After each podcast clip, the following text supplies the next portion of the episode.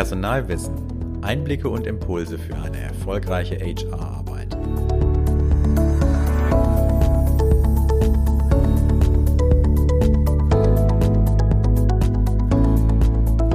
Willkommen beim Personalwissen Podcast. Mein Name ist Sven Lechtleitner. Ich bin Autor und Journalist für HR-Themen. In dieser Episode geht es um die HR-Strategie und wie Personaler diese zielgerichtet entwickeln können. Und dazu habe ich mir wieder einen Gast eingeladen, Oliver Hofmann. Er ist Diplom-Betriebswirt, ehemaliger Manager, Business Coach und Berater. Habe ich das so richtig zusammengefasst, Herr Hofmann? Das ist korrekt. Dankeschön. Sehr gut, super. Ich begrüße Sie ganz herzlich. Ich grüße zurück. Schön, dass wir heute zusammengefunden haben. Bevor wir einsteigen, bitte ich meinen Gast immer, sich kurz und knapp einmal vorzustellen. Was können Sie unseren Zuhörern über sich vielleicht noch ergänzend verraten, was ich jetzt in dieser ja, kurzen Beschreibung nicht mit drin hatte? Ja, also von der gefühlten Ewigkeit habe ich mal BWL studiert, das haben Sie bereits äh, erwähnt, war dann 15 Jahre Führungskraft, ähm, dann ja ungefähr fünf Jahre gesamtverantwortlich für äh, eine große Vertriebsorganisation in einem Telekommunikationskonzern, da war aber auch HR inkludiert. Ähm, und insofern kenne ich beide Seiten, ne? sowohl die Seite der Fachbereiche, in meinem Fall jetzt zum Beispiel Vertrieb und Marketing, aber auch die Seite der HR. Vor circa sechs Jahren habe ich dann zusammen mit einer Personalleiterin und einer Kollegin, die auch heute noch Trainerin ist, die Faircoach GmbH gegründet, als quasi strategischer HR-Partner und Umsetzungsbegleiter. Das heißt, was machen wir heute? Wir begleiten kleine, mittelständische, aber auch große Unternehmen dabei, Weiterbildungsprojekte zu implementieren, ähm, agile Methoden einzuführen oder aber auch Change-Projekte erfolgreich zu gestalten. Genau, wir möchten ja heute über die HR-Strategie sprechen. Deswegen vorab erstmal, was ist überhaupt ja unter der HR oder HR-Strategie überhaupt zu verstehen im unternehmerischen Sinne? Ja, ich möchte vielleicht ein bisschen äh, ausholen dazu. Also aus meiner Wahrnehmung heraus ist ja jede HR-Abteilung zunächst einmal interner Dienstleister für Management und Fachbereiche. HR ist kein Selbstzweck, sondern es geht darum, ja interne Wertschöpfung zu erzielen. Die Unternehmensstrategie ähm, wird vom Top-Management verabschiedet und ist, sagen wir mal, ähm, wie ein Fixstern, wie ein Kompass. HR muss sich die Frage stellen, welchen Beitrag können wir als Personalexperten leisten, um die Unternehmensstrategie überhaupt erreichbar zu machen? Lassen Sie mich vielleicht hierzu ein kurzes Beispiel nennen. Die ja, meisten Unter Danke. Die meisten Unternehmen machen im Herbst eine Budgetplanung, also zum Beispiel äh, so Oktober, November eine Budgetplanung fürs Folgejahr. Dabei wird versucht, zum Beispiel die Umsätze oder auch Produktionszahlen für das nächste Jahr vorherzusagen. Meist legt dann die Geschäftsführung auf das laufende Jahr eine kleine Schippe obendrauf, sagen wir vielleicht fünf Prozent, und deklariert mhm. das dann als Vorgabe für das neue Jahr. Diese Vorgaben oder auch Forecasts werden dann auf alle Bereiche runtergebrochen. Am Ende weiß aber keiner mehr, wie genau die Vorgaben ermittelt wurden und wenn überhaupt, wurden nur wenige Personen überhaupt in den Entscheidungsprozess eingebunden. Allerdings werden die Zeiten ja immer schwieriger und das merken wir jetzt ja gerade in der Corona-Pandemie. Sie werden unsicherer, komplexer, volatiler, kurz WUKA nennen wir das dann eben auch. Mhm. Ne, und in diesen Zeiten braucht es eben agilere Planungsmechanismen, die nicht über ein ganzes Jahr gehen, weil die dann keinen Bestand mehr haben, sondern einfach kurzfristiger auch. Und da gibt es halt Methoden wie zum Beispiel OKR, das steht für Objectives and Key Results. Hier werden die Ziele eben nicht jährlich vereinbart, sondern alle drei Monate überprüft und über alle Hierarchieebenen dann mit den Mitarbeitern auch vereinbart. Und das ist dann eine zeitgemäße Management- und Zielfindungsmethode und solche Instrumente für volatile Zeiten einzuführen und auch überhaupt zu scouten. Das ist mit einer der Kernaufgaben von HR. Also meine mhm. Wahrnehmung ist, dass HR quasi Trendscouts sein muss und Impulse liefern muss, um die Unternehmensstrategie trotz aller Widrigkeiten erfüllen zu können. Und mit diesen, ja, mit dieser Zielvereinbarung meinen Sie aber die Ziele zwischen HR und Mitarbeiter oder die Ziele zwischen Unternehmensleitung und HR? Oder auf beiden Seiten?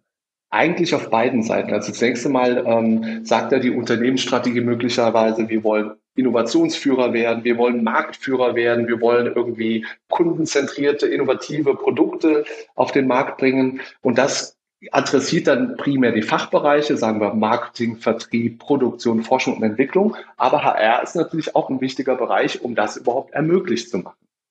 Und mhm. insofern richtet sich die Unternehmensstrategie an alle Unternehmensbereiche.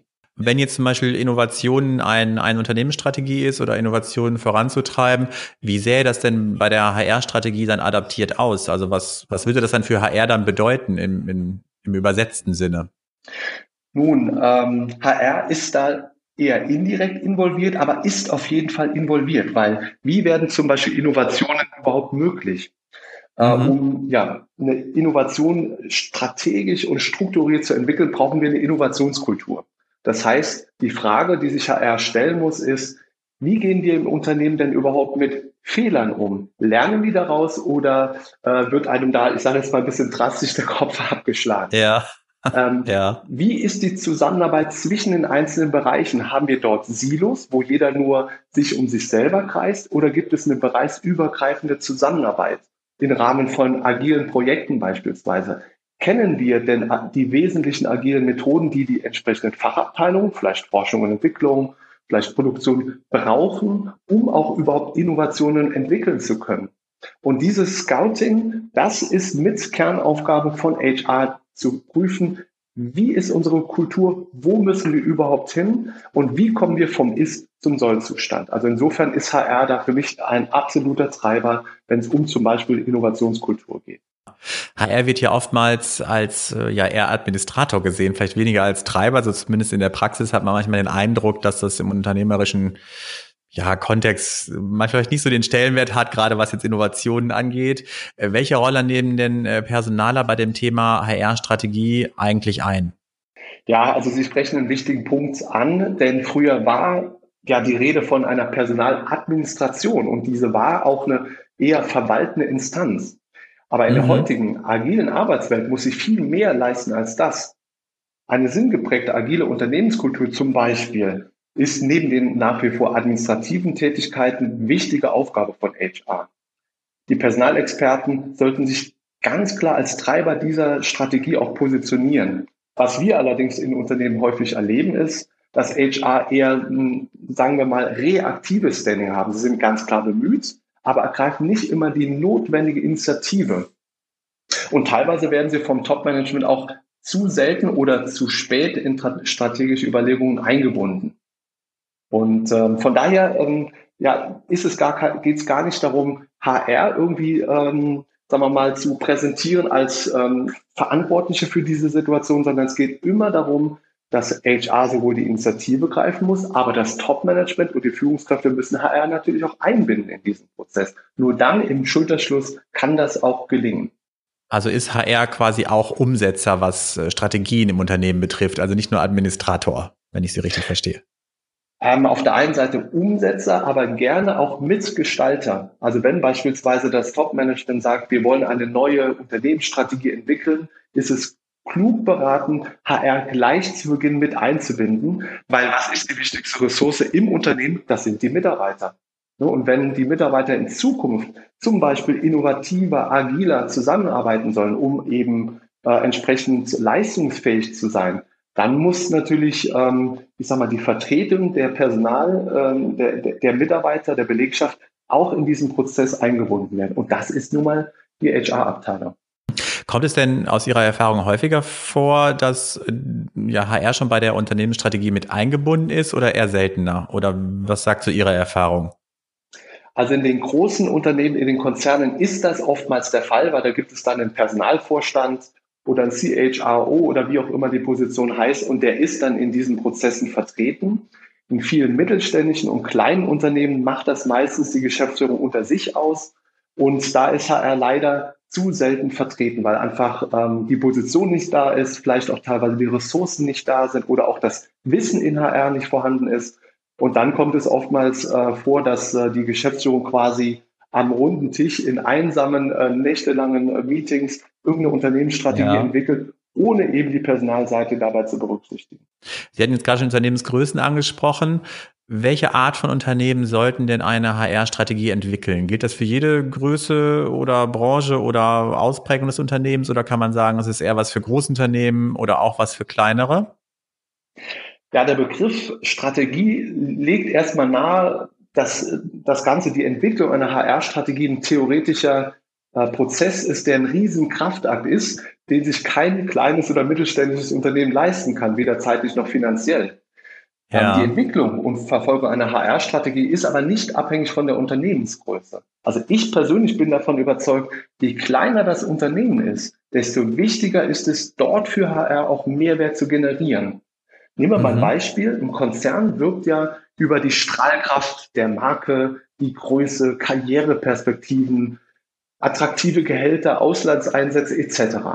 Vieles dieser Attribute können sich aber kleine und mittelständische Unternehmen schlichtweg einfach nicht leisten.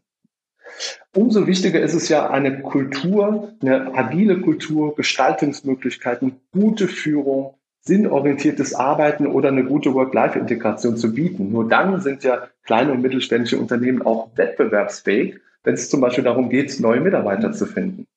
Mhm. Und äh, diese Rahmenbedingungen im Unternehmen anzuregen und auch wirklich zu etablieren, ist aus meiner Sicht Kernaufgabe von HR.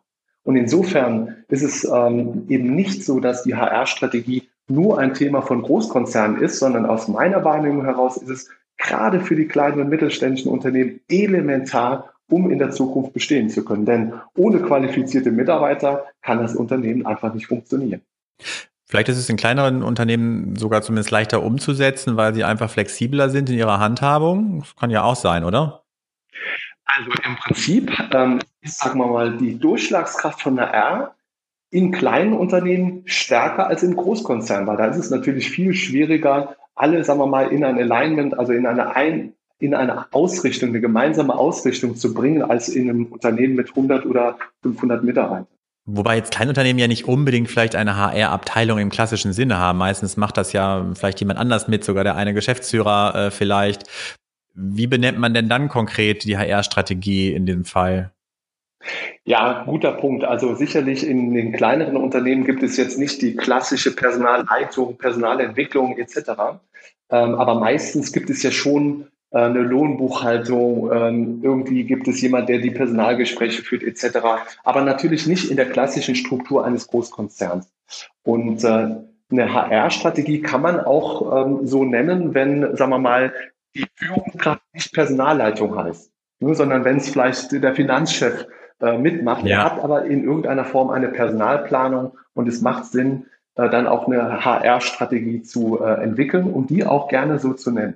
Wie, wie funktioniert denn die Entwicklung von HR- oder HR-Strategien ganz konkret? Also wenn ich jetzt ja ein Unternehmen habe, vielleicht einen mittelständischen Betrieb oder einen kleineren, wie entwickle ich denn eine ja, HR-Strategie? Ja, also um eins vorwegzunehmen, das Ganze muss irgendwo sehr pragmatisch und sehr effektiv laufen, weil kleine mittelständische Unternehmen haben eben nicht die Freiräume, äh, jetzt sich mal für eine Woche einzuschließen und dann zu sagen, ich mache jetzt einen großen Strategieworkshop. Deswegen empfehlen wir den Personalabteilungen zunächst mal eine Standortbestimmung, quasi als Fundament. Äh, da kann man sich die Frage stellen, wie sehen unsere eigenen Strukturen und Prozesse denn derzeit aus? Sind wir personell, quantitativ und qualitativ auch optimal aufgestellt um so eine treibende Rolle im Unternehmen zu spielen. Mhm. Ähm, das kann HR in einem Teamworkshop beispielsweise erarbeiten, der vielleicht einen halben, maximal einen ganzen Tag dauern muss. In einem zweiten Schritt sollte dann der Dialog mit den Fachbereichen gesucht werden. Wie ist deren Blick auf unseren HR-Bereich? Wo haben wir aus deren Sicht noch Baustellen? Und aus der Selbstwahrnehmung, die HR selber macht, und der Fremdwahrnehmung der nennen wir sie mal Stakeholder, also der Fachbereich, ergeben sich in der Regel Handlungsfelder für HR. Und erst ja. wenn wir quasi hier aufgeräumt und unsere Hausaufgaben erledigt haben, dann sollten die Fachbereiche wirklich ins Visier genommen werden. Da kann man zum Beispiel die einzelnen Abteilungsleitungen oder wie auch immer die Bezeichnung dort heißt, fragen, wo liegen eure derzeit größten Baustellen? Wo ist der derzeit größte Bedarf, zum Beispiel im Hinblick auf Weiterbildungsbedarf oder die Besetzung von Vakanzen? welche konkreten Wünsche haben die Bereiche an unsere Abteilung und welche davon können wir auch tatsächlich realisieren mit den Ressourcen, also auch den Budgets, die uns zur Verfügung stehen.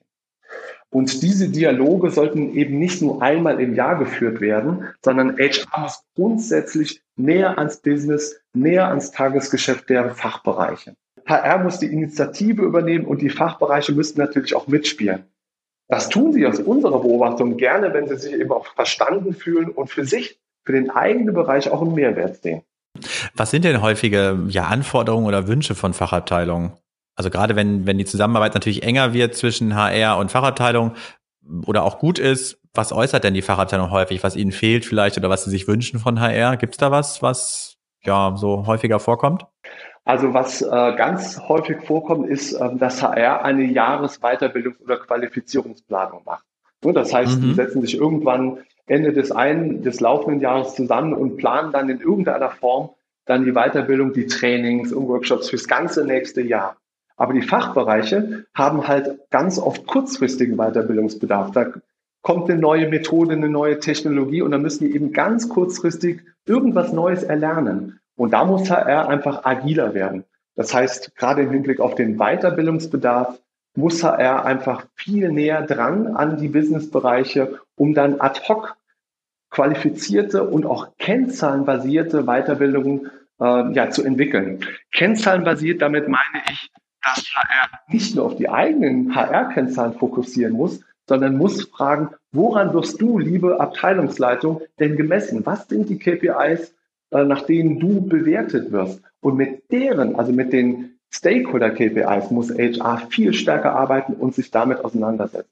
Und die Weiterbildungsthemen, die Trainings und Workshops müssen genau diese Kennzahlen dann auch adressieren, damit die Fach- und Führungskräfte sich entsprechend verstanden fühlen und auch unterstützt fühlen. Um gegebenenfalls schneller oder zielgerichteter zu einer ja, HR-Strategie zu kommen oder diese zu entwickeln, gibt es da Tools, die helfen oder Analysen, die ja HR sich ja zu Rate ziehen kann? Ja, also das äh, eine äh, Tool, sage ich jetzt mal, das eine Instrument ist wirklich der offene, regelmäßige und fundierte Dialog mit den Fachbereichen, also mit den Führungskräften aus den einzelnen Fachbereichen. Ähm, hier gibt es zum Beispiel äh, ein Tool, das heißt Stakeholder Persona.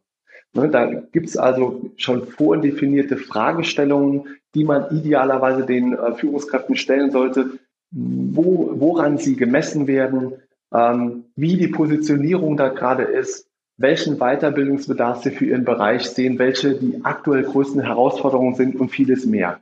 Also zum Beispiel eine Stakeholder-Persona kann ich jedem empfehlen, der wirklich diesen Weiterbildungsbedarf und auch andere Bedarfe, möglicherweise gibt es ja Vakanzen in dem Fachbereich, die bestmöglich besetzt werden müssen, etc., um diese Bedarfe herauszuarbeiten.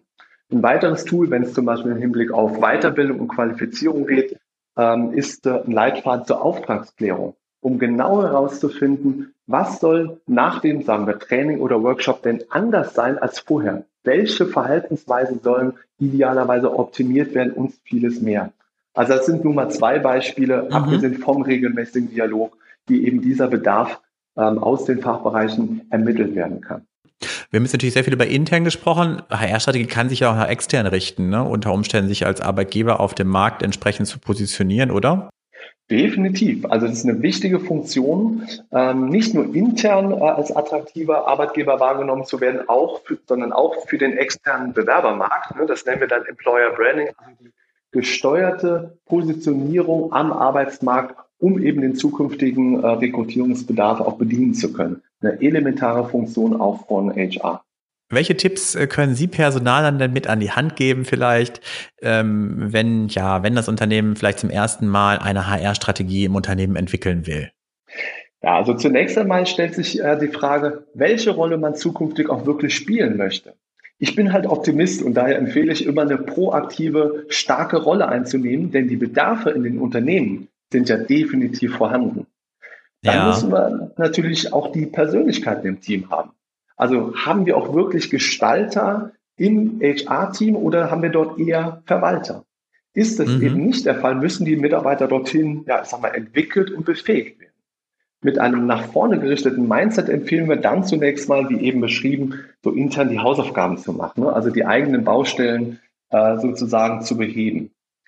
Ähm, grundsätzlich sollten wir erst, wenn das Fundament steht, und das spüren die Fachbereiche und die Geschäftsführung sehr wohl, haben die Personalbereiche auch die Legitimation und das Standing, um aktiv auf die Fachbereiche und die Geschäftsführung zuzugehen und hier, um ja letztendlich ein Sparringspartner auf Augenhöhe zu sein. Der Prozess ist sehr sensibel, daher empfehle ich unbedingt externe Expertise einzuholen. Denn für einen solchen Prozess sich aktiv und glaubwürdig in die Strategie einzubringen, hat man im Prinzip nur einen Pfeil im Köcher und der muss im Schwarzen landen. Das glaube ich, das kann ich mir gut vorstellen, gerade wenn man vielleicht auch anfängt, äh, sich mit dem Thema neu zu befassen. Äh, deswegen ja. auch zum Abschluss äh, noch einmal die Brücke sozusagen für jemanden, der sich neu in die Thematik mit einarbeitet. Sie bieten in Zusammenarbeit mit Personalwissen einen E-Learning-Kurs an und diesen Kurs gibt es auch zusammen mit der Publikation Personal aktuell. Worum geht es in dem Kurs genau? Was lernen Teilnehmer? Was können sie da mitnehmen? Ja, also das eine haben wir heute schon sehr stark angesprochen. Das ist die Entwicklung einer wirklich maßgeschneiderten eigenen HR-Strategie. Schritt für Schritt nehmen wir die Nutzer da im Rahmen eines ja ungefähr sechsstündigen Video-E-Learnings an die Hand, den Status quo zu ermitteln, die richtigen Fragen zu stellen, um zunächst im eigenen Bereich und dann aber auch in Bezug auf die wichtigen Ansprechpartner ähm, Baustellen zu ermitteln und dann auch zu beheben. Damit das gelingt, haben wir diverse Tools und Leitfäden entwickelt. In äh, diversen Lektionen erläutern wir die konkrete Vorgehensweise für den Einsatz dieser Tools und deren Wirkungsweise. Uns ist aber auch bewusst, dass jedes Unternehmen wirklich individuelle Herausforderungen hat. Und um sicherzustellen, dass auch in diesen sehr individuellen Situationen die richtigen Lösungen gefunden werden, sind im Paket auch zwei Stunden individuelles online-basiertes Umsetzungscoaching inkludiert. Auf den Punkt gebracht steht es steht quasi ein rundum sorglos Paket zur Verfügung, bestehend aus Theorie, Modellen, Praxis und Umsetzungsbegleitung. Das so in der Form absolut einzigartig. Das ist doch super. Da können die Zuhörer gespannt sein und gerne einmal äh, auf der Seite schauen, was das für den Einzelnen äh, mitbringt und ähm, ab wann es den Kurs äh, geben wird. Beziehungsweise gibt es jetzt ja schon bald, ne? Genau, der wird Ende Oktober zur Verfügung stehen und ähm, da kann man einfach mal reinschnuppern, genau. Super. In diesem Sinne, ich danke Ihnen ganz herzlich für das Gespräch und möchte mich damit von Ihnen verabschieden schon mal. Ich danke Ihnen. Vielen Dank. Und damit verabschieden wir uns auch von den Zuhörern. Machen Sie es gut und bis zum nächsten Mal.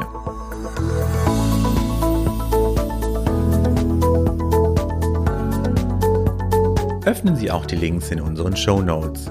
Bestellen Sie unsere Newsletter auf personalwissen.de und finden Sie in unseren Medien eine spannende Mischung aus News, Tipps und Erfahrungsberichten.